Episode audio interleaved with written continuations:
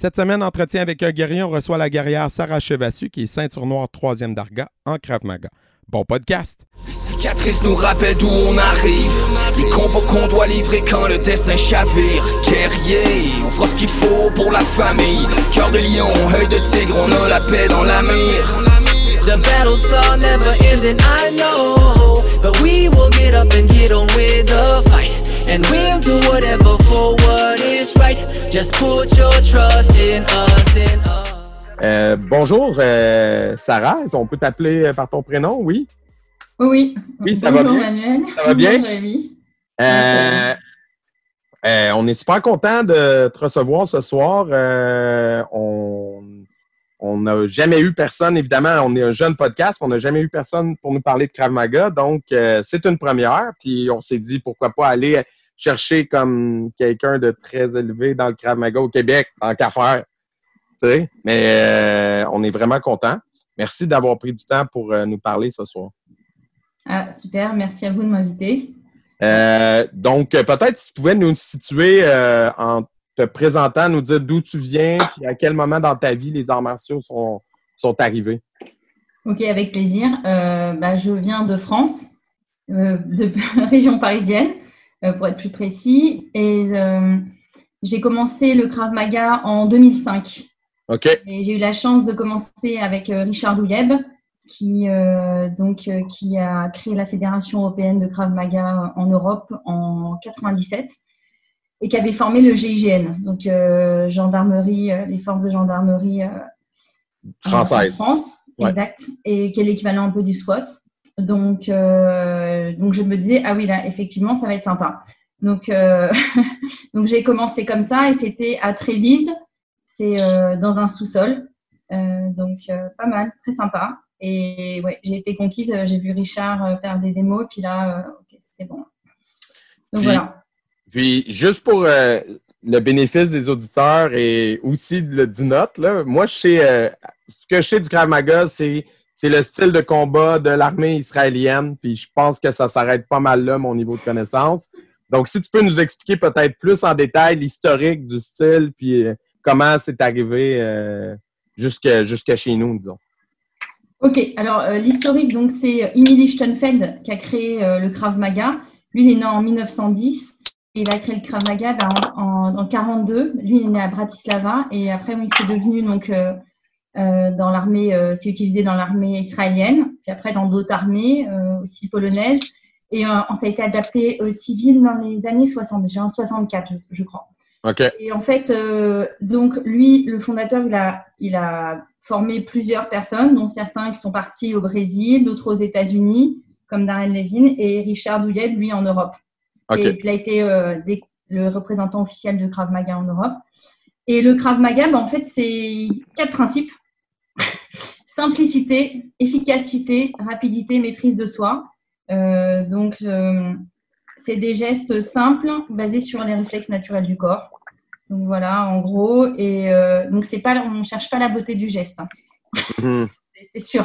Et euh, l'efficacité. Et euh, il y a deux côtés, donc la, la self-défense et puis le côté combat, combat corps à corps, parce que Krav Maga, ça veut dire combat rapproché. OK. Donc voilà. Et Donc, euh, donc moi, j'ai C'est vraiment, ça en France, ouais. c'est vraiment un style qui est axé sur l'autodéfense, euh, euh, on va dire en bon français, real life, puis le combat rapproché, encore là, applicable à la rue, là, si on veut. Exact. OK. Et, et en même temps, donc oui, c'est efficace. Et puis, mais c'est vraiment d'utiliser la force nécessaire, la force protectrice de la vie. C'est pas pour faire mal à l'autre, c'est Mhm. juste pour que tu puisses euh, rapidement euh, partir. Bon, si tu peux fuir, fuis, mais sinon, c'est pour euh, rapidement. c'est ça. Donc, ouais. Et, et c'est- alors, en fait, il y a un- dans- dans- on a un programme technique que nous, on utilise au Québec, qui vient de, donc, de, la fédéra- de notre fédération. Et c'est vraiment, donc, c'est de la ceinture jaune, orange, verte, euh, bleu, marron, noir, un peu comme, comme au karaté. Après, la Mhm. deuxième, troisième, et nous, c'est des dargas. Donc, c'est comme Dan, mais euh, euh, pour, le, pour, le, pour le Krav Maga. Mhm. Et ouais, en gros, donc il y a des, autant des techniques pied-point, des techniques d'étranglement, de saisie, des techniques au sol. pour mhm. sortir maîtrise au sol. Et bâton, couteau, pistolet, ce que j'adore. Ouais, ouais, ouais, ouais. C'est toujours. Oui, OK. Puis, euh, comment vous en êtes venu à, arriver au Québec? Parce que dans le fond, vous avez commencé le Krav Maga euh, euh, en 2005. Oui, c'est ça. Donc, le parcours pour se rendre ici à enseigner à Montréal, ça s'est fait comment? Alors, en fait, donc, j'ai eu ma ceinture noire en 2010. donc, j'étais en France. Et en... donc là, j'ai eu le décès de ma mère, tout ça. Donc, après, je suis partie euh, faire mon MBA. Je suis partie en Australie, je suis revenue en 2012 et j'ai passé ma deuxième Darga. Et après, ouais, c'était ça. Et je me suis dit, OK, je pars au Québec. Euh, j'étais en visa vacances-travail. Je ne sais pas si vous connaissez, c'est le PVT. Mhm. Et euh, là, je me suis dit, ah, OK, j'ouvre mon club. J'arrive, je suis arrivée en mai et j'ai ouvert mon club en septembre. OK. Et ensuite, avec des amis aussi qui ont ouvert leur club, on a créé une fédération. Donc maintenant, on est trois clubs. Euh, au Krav Maga et je suis présidente de cette fédération, c'est la FECAN Secteur Québec. Donc, euh, trois clubs bien sympas. Euh, un, c'est l'école du plateau, l'autre, c'est Krav Maga Montréal et nous, c'est Krav Maga Autodéfense. OK. les, trois clubs sont situés à Montréal pour l'instant? Il n'y en a pas à l'extérieur? c'est ça. métro Berry-UQAM, métro Mont-Royal et nous, on est à Beaubien. OK. Est-ce qu'il y a beaucoup de, de places qui enseignent le Krav Maga qui ne sont pas sous votre association? Euh, oui, oui, il y a d'autres euh, clubs de Krav Maga qui ne sont pas dans notre euh, fédération. Et ouais, donc là, je ne connais pas trop, mais, mais en tout cas, les trois clubs qu'on a, c'est le même programme technique mhm. et c'est la même pédagogie. On part vraiment sur pré-échauffement, échauffement, mise en condition physique, technique, redynamisation, une autre technique, une révision et puis retour au calme avec des étirements. Donc, on a vraiment cette, ce même vous pouvez trouver le programme technique sur Maga, craft-maga.net. Puis, euh, j'avais cru comprendre que votre euh, programme, il commençait, euh, tu sais, comme il n'y a pas d'enfants dans vos cours. C'est quoi l'âge minimum pour commencer le Krav Maga? Alors, moi, personnellement, je ne fais pas les enfants, mais en France, il y a des, il y a, des enfants qui font Krav Maga, sauf que là, on ne va pas mettre les coups, hein, on ne va pas mm-hmm. porter. Ça va être plus des roulades, des, des on va, on va leur faire travailler peut-être euh, les mains ouvertes, des coups de pied, mais avec mhm. beaucoup de, beaucoup attention. Mhm. Et sinon, bah, nous ici, c'est 16 ans. À un moment, j'avais des ados. J'avais des ados autour de 13, 13 euh, à 17 ans. Mhm. Euh, et, donc, on fait, on fait vraiment attention, par contre. Mais on leur apprend que c'est vraiment pour protéger son intégrité physique. Notre code moral, c'est vraiment ça. C'est protéger son intégrité physique et celle de ses proches et mhm. dans le respect de, de, l'instructeur, dans le respect des, personnes, d'être vraiment mhm. dans la bienveillance et la convivialité. Absolument. De toute mhm. façon, euh, nous aussi, on enseigne dans nos écoles d'autodéfense, puis avec des adolescents, si la pédagogie est bien faite, je pense que le message passe bien, puis qu'au contraire, on peut servir à canaliser ça, puis à, être un, outil pour que les ados s'en servent dans un bon contexte. et, non pour être eux-mêmes l'intimidateur. Ouais, exact. Vraiment dans, le cas de protéger sa vie, quoi. Oui, absolument, absolument. là, vous disiez que vous faisiez euh, des, armes dans, le programme, donc euh, ben, défense contre des armes, couteau, euh, fusil, puis c'était quoi l'autre? couteau, bâton, pistolet. Il y a même la baïonnette, hein, puisque ah ça, vient de l'armée. ah ouais. Hein. Bah, on, utilise le bâton hein, dans ce cas-là. OK, OK. Il y a même le fusil, mais ça, c'est pour les, ceintures plus élevées. Plus avancées, ouais. Exact. OK. Mm.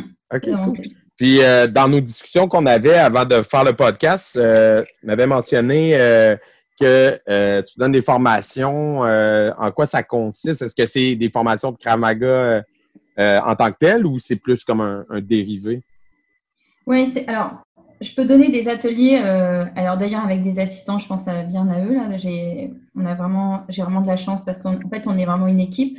Donc avec mes assistants, que ce soit avec Mathieu, avec Claude avec Thierry, moi, avec euh, tous les gens avec qui euh, je suis.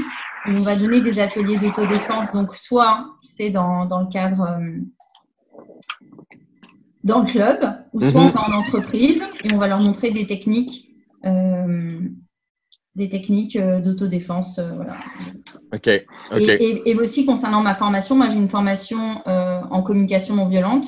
Donc, je vais aller dans les entreprises pour parler de communication euh, bienveillante, donc dans, le cadre de la gestion de conflits, que oui, on peut utiliser l'autodéfense et en même temps, le dialogue est quand même Ouais, ouais, ouais. Un privilégié. Ouais, ouais. C'est super intéressant, j'adore faire ça. Ouais, mm. mais ça consiste en quoi? On utilise la confiance qu'on acquiert en faisant de l'autodéfense pour mieux communiquer? C'est quoi exactement? Alors, en fait, c'est ouais, super bonne question, Manuel. C'est vraiment le, côté. Euh, en fait, c'est exactement pareil que l'autodéfense physique que l'autodéfense verbale. Euh, on le met dans, dans le côté, c'est la protection de son intégrité. Si, en fait, on va, moi, ce que je vais, je vais expliquer, c'est par exemple pour la communication non violente, on parle de besoin et c'est 100% mhm. chez moi. Donc, euh, c'est par exemple, si j'ai un besoin de respect, c'est pas chez l'autre. Comme on apprend à l'autodéfense, il y a une personne, elle peut m'étrangler. Voilà. Donc là, c'est moi comment je vais réagir par rapport à ça. Je peux pas contrôler l'autre, donc c'est comment je vais réagir. c'est exactement pareil euh, pour la communication. Ok, ok. Si je veux vivre du respect ou de la bienveillance, je vais commencer à le vivre. Donc si l'autre personne me parle mal, ben, je vais dire qu'on va se parler plus tard, quoi. Ok, ok. voilà, c'est ça. Mais ok, donc euh, euh, juste pour revenir à ça, fait que ça, tu l'offres euh, en entreprise, puis est-ce que c'est quelque chose que tu abordes aussi dans l'enseignement que tu donnes à tes élèves ou euh, comment ça fonctionne, ça? Oui, en fait, alors, j'ai un, on a le club d'autodéfense de, Krav Maga, et puis moi, j'ai aussi de, mon côté du coaching. Mm-hmm. Et en fait, quand je l'aborde, en, j'essaye de le vivre en le transmettant. Exemple, je vais dire à tout le monde que je veux vivre de de la sécurité. Donc, si quelqu'un me dit je ne porte pas de coquille, je vais dire ok, mais tu vois, pour moi, c'est important que tu aies une coquille parce que bon, il peut, t'arriver quelque chose mhm. et que c'est ok si tu ne veux pas la porter, mais ce ne sera pas dans mon club. Mhm.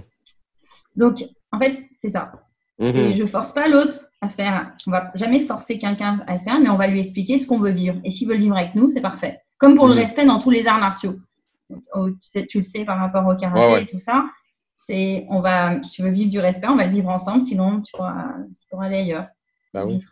Puis, euh, comme ça, tu peux pousser plus loin aussi quand tu connais la limite de l'autre. Si tu sais qu'il est qui veut aller loin, ben là, tu vas faire des projections plus, plus dangereuses. Mais tu sais, si les deux, vous êtes d'accord, c'est moins risqué parce que quand tu fais une projection dangereuse puis que l'autre n'est pas à l'aise, là, il se retient, ça va mal, tandis que c'est vraiment c'est un bon principe.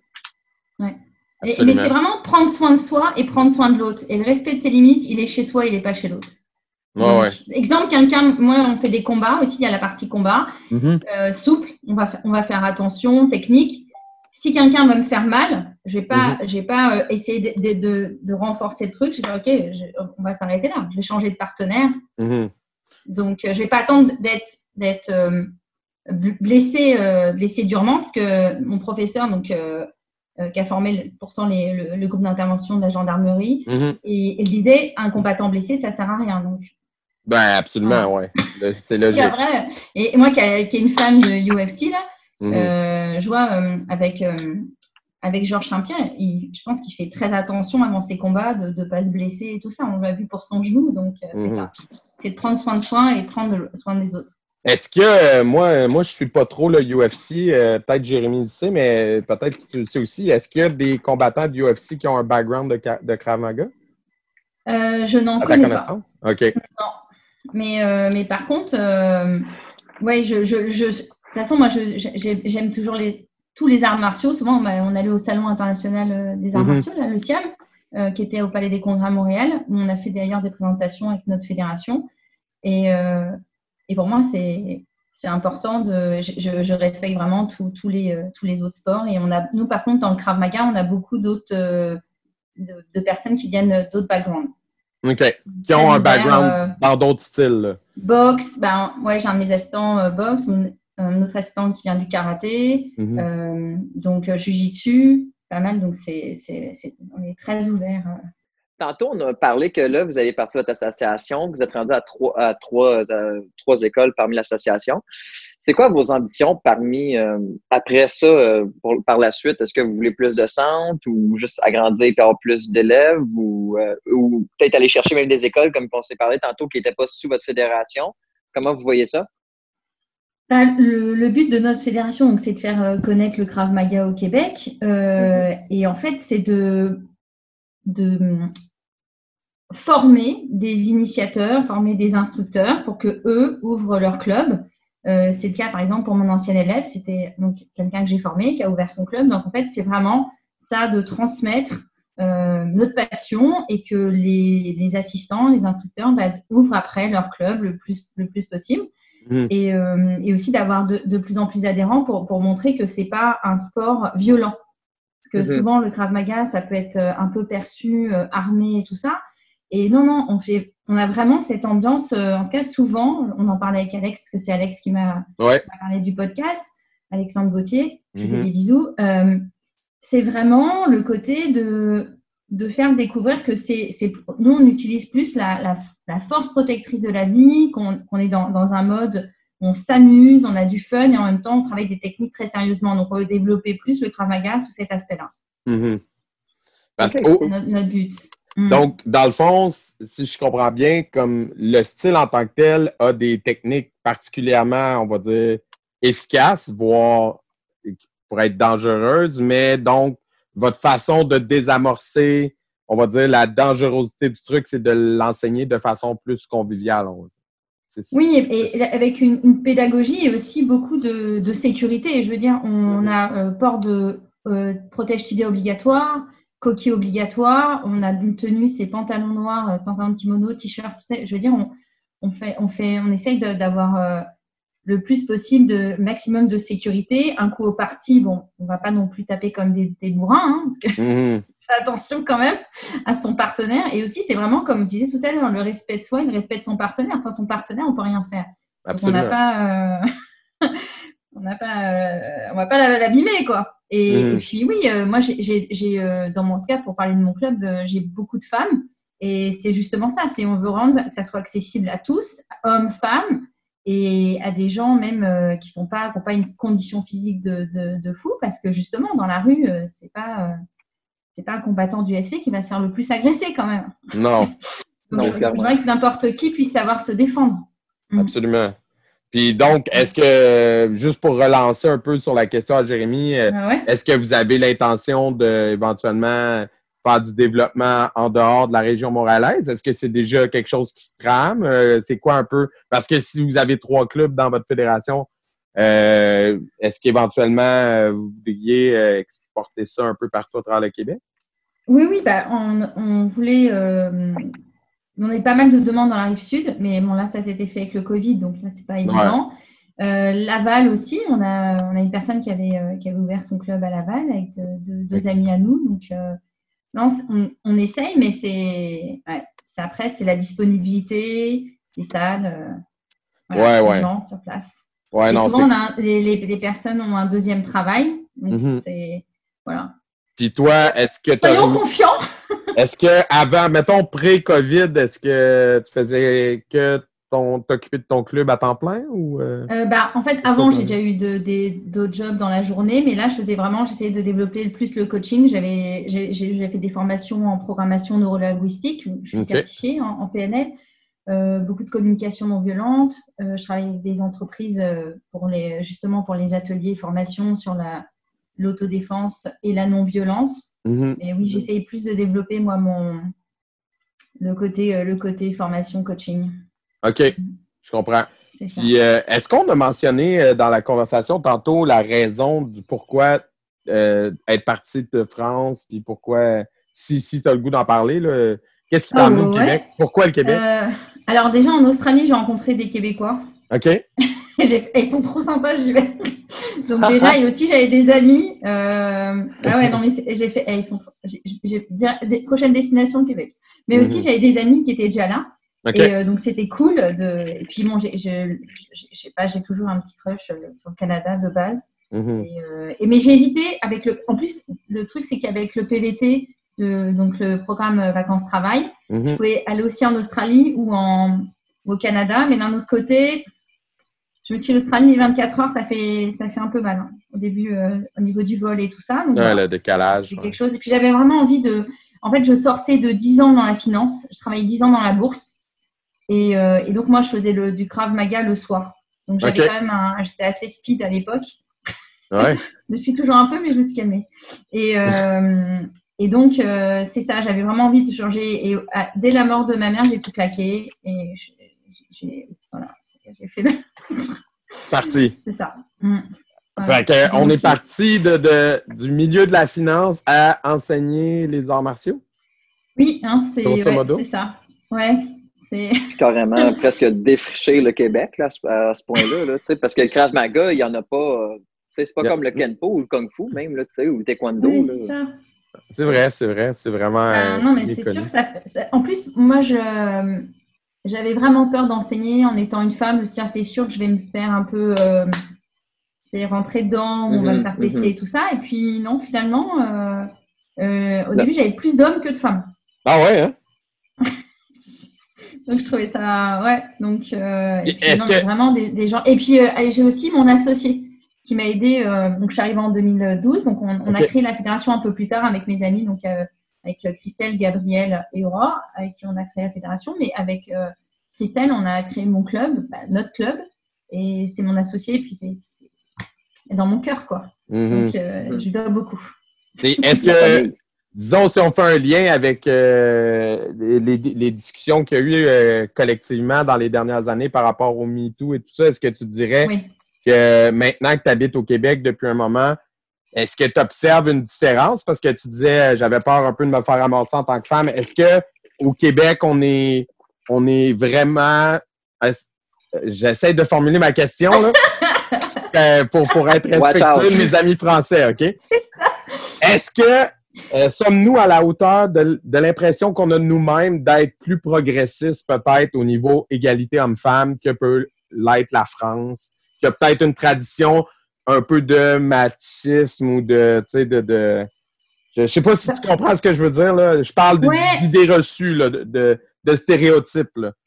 Alors, bah, c'est sûr que peut-être en France, on, est plus, euh, il y a le côté paternaliste et tout ça, et euh, je, pourrais peut-être voir cette différence, mais par contre, moi, au Krav Maga, j'ai toujours eu des, moi, moi, les gens du Krav Maga, là, c'est mes amis de cœur, là, moi, j'ai eu des partenaires qui faisaient attention à moi, mhm. qui, euh, qui m'aidaient à préparer ma ceinture. on avait vraiment ce côté euh, entraide et soutien énorme. Donc moi, j'ai pas eu, j'ai pas vu ça dans, dans, dans le Krav Maga, mhm. ce côté-là. Maintenant, oui, je, je pense qu'il peut y avoir du harcèlement. C'est vrai qu'au Québec, euh, en fait, on n'est pas au Québec, c'est pas, je pense, c'est pas trop l'homme qui, qui crouse. Je sais pas trop, mais j'ai pas pu trop voir ça. Mhm. Encore j'étais célibataire. je mhm. Mais, et, euh, et, donc, ce serait peut-être la grosse différence. Euh, mais sinon, ouais, ouais. En tout cas, moi, dans les arts martiaux, ce soit, moi, j'ai des Français et des Québécois. Donc, mhm. un peu tout même.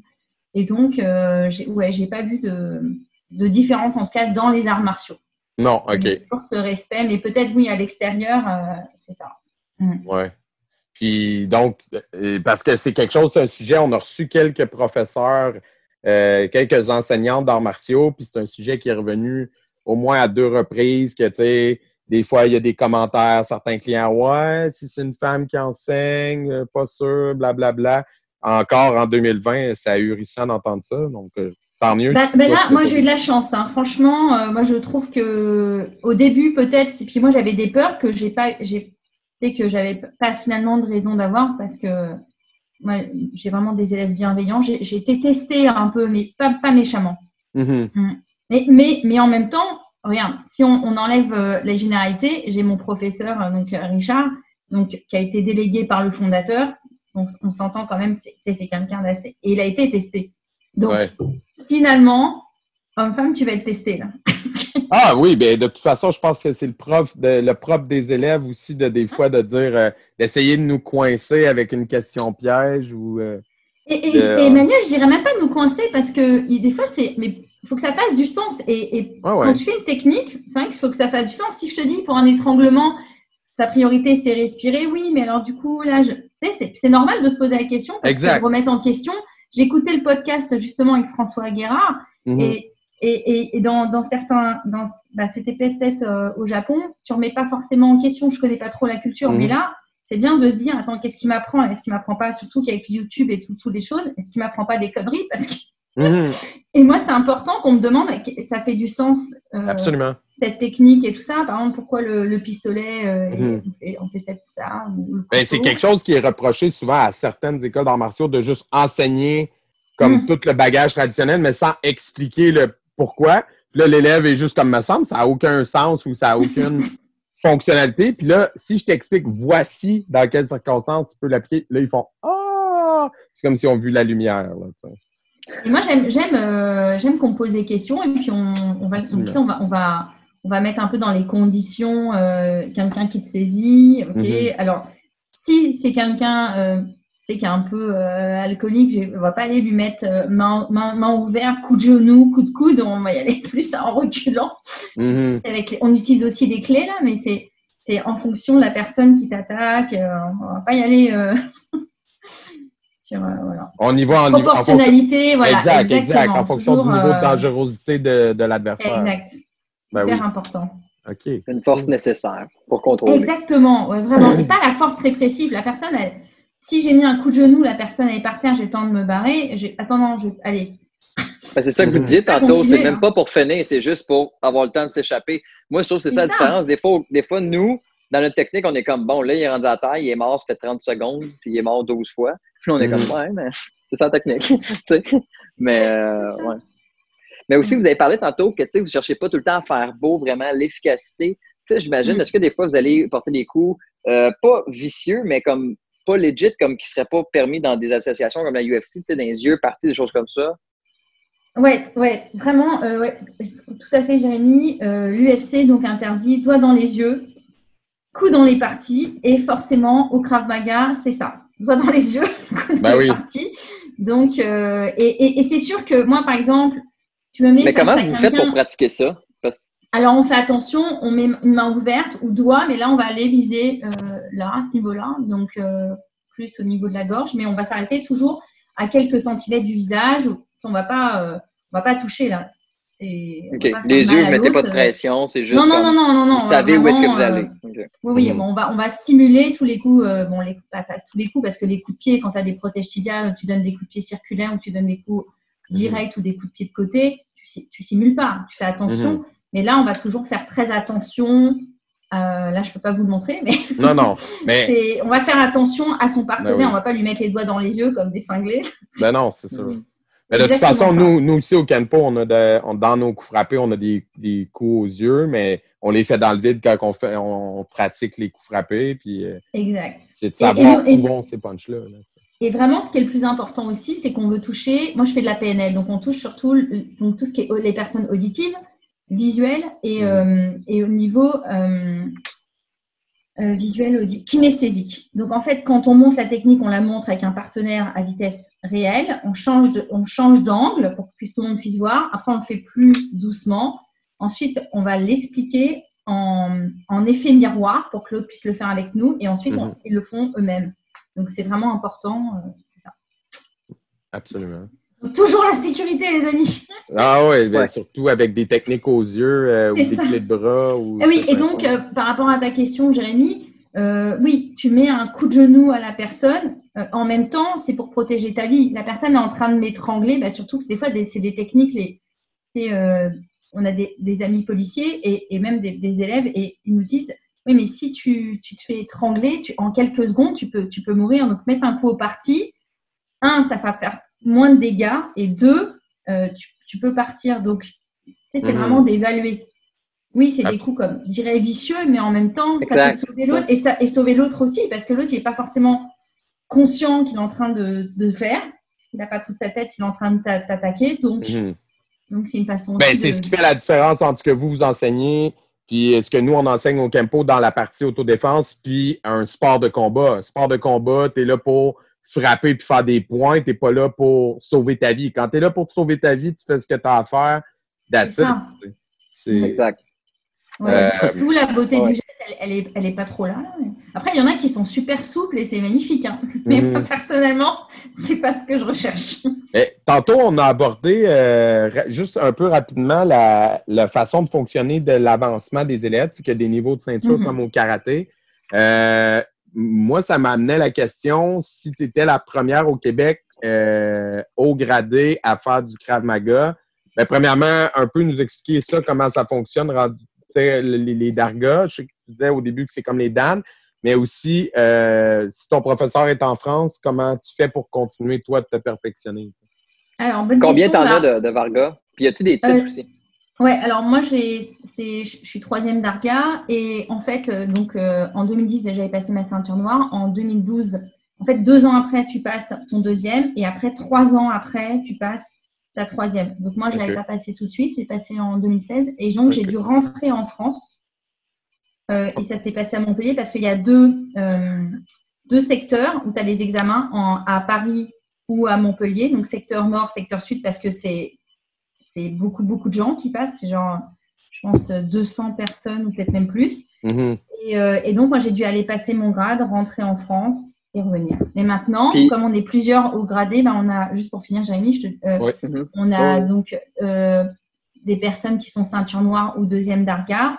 À partir du moment où tu es deuxième d'arga, tu peux être jury des premières ou sinon on fait venir un haut gradé de France. OK, wow. passer les grades. Donc là, par exemple, quand on a des deuxièmes, comme il faut être plusieurs jurys, on va, on va faire passer.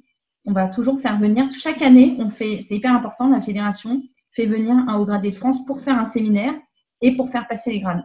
Il fait passer l'examen de ceinture. Puis... Des super potes à moi qu'on aime. Oui.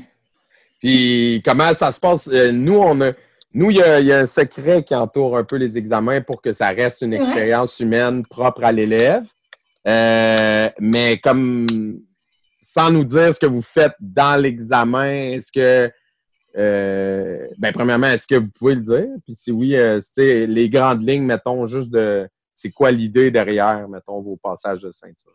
Ben, derrière l'idée du passage de ceinture, c'est d'aller euh, vérifier si tu, connais bien ton programme technique. Mm-hmm. Donc, d'aller vérifier ça, d'aller vérifier les, ben, les, points de vérification, le poids de corps, les distances, parce que si tu n'es pas à distance, si la rapidité, la maîtrise, parce que si tu éclates ton partenaire pendant que tu déroules ton et le courage aussi, parce que c'est pas évident de se présenter un grade, c'est beaucoup de travail, donc c'est tout ça. C'est mhm. ça qu'on va, vérifier. Ben déjà, euh, ça doit être un stress pour l'élève quand tu sais que la personne qui vient t'évaluer, elle a fait euh, huit heures d'avion pour venir tu as passé ton test.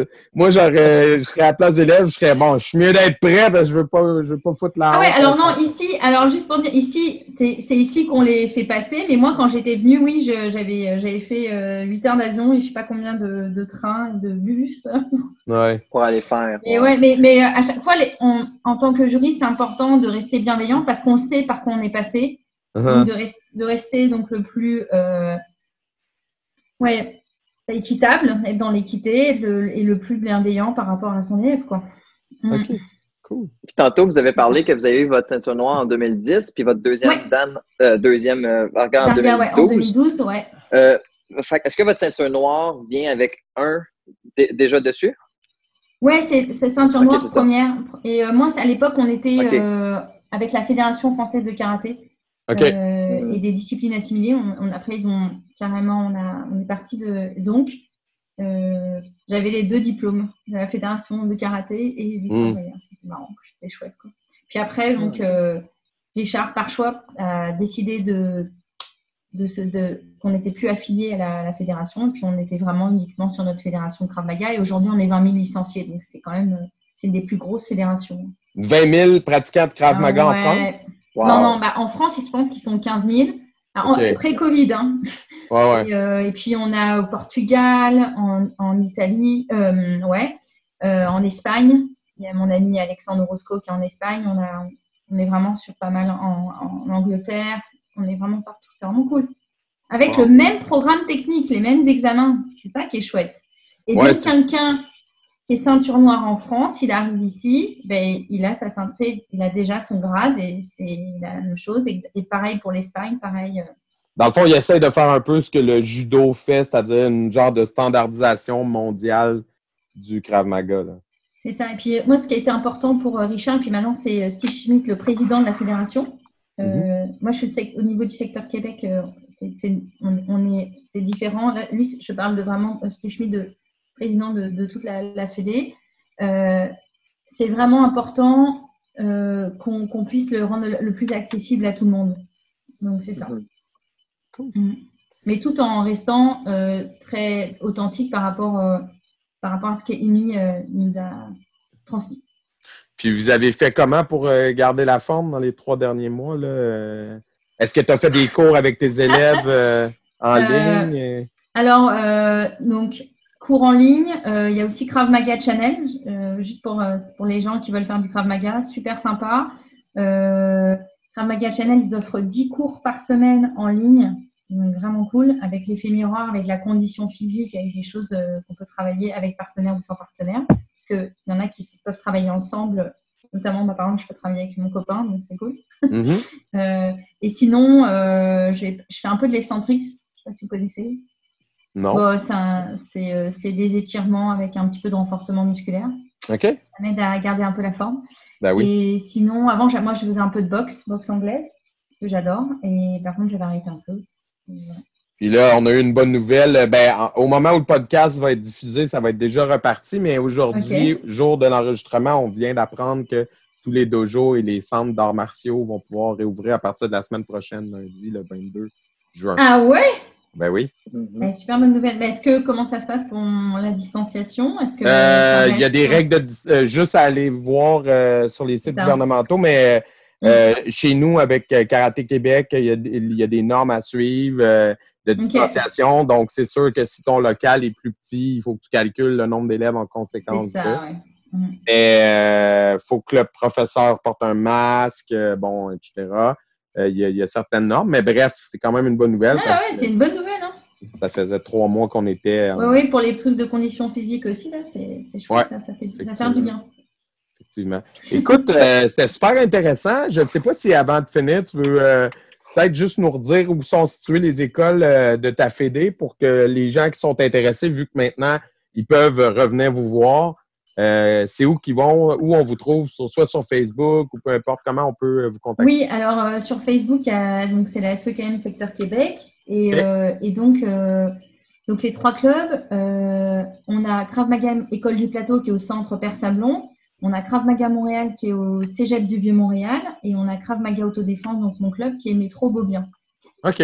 Euh, super. Et puis vraiment, on, oui, on aimerait que ça soit le plus euh, possible euh, d'autres clubs avec qui, qui, puissent après nous rejoindre. Ben oui. Et puis, sur, si on veut vous rejoindre sur les réseaux sociaux, est-ce que vous avez des pages Facebook pour les trois clubs?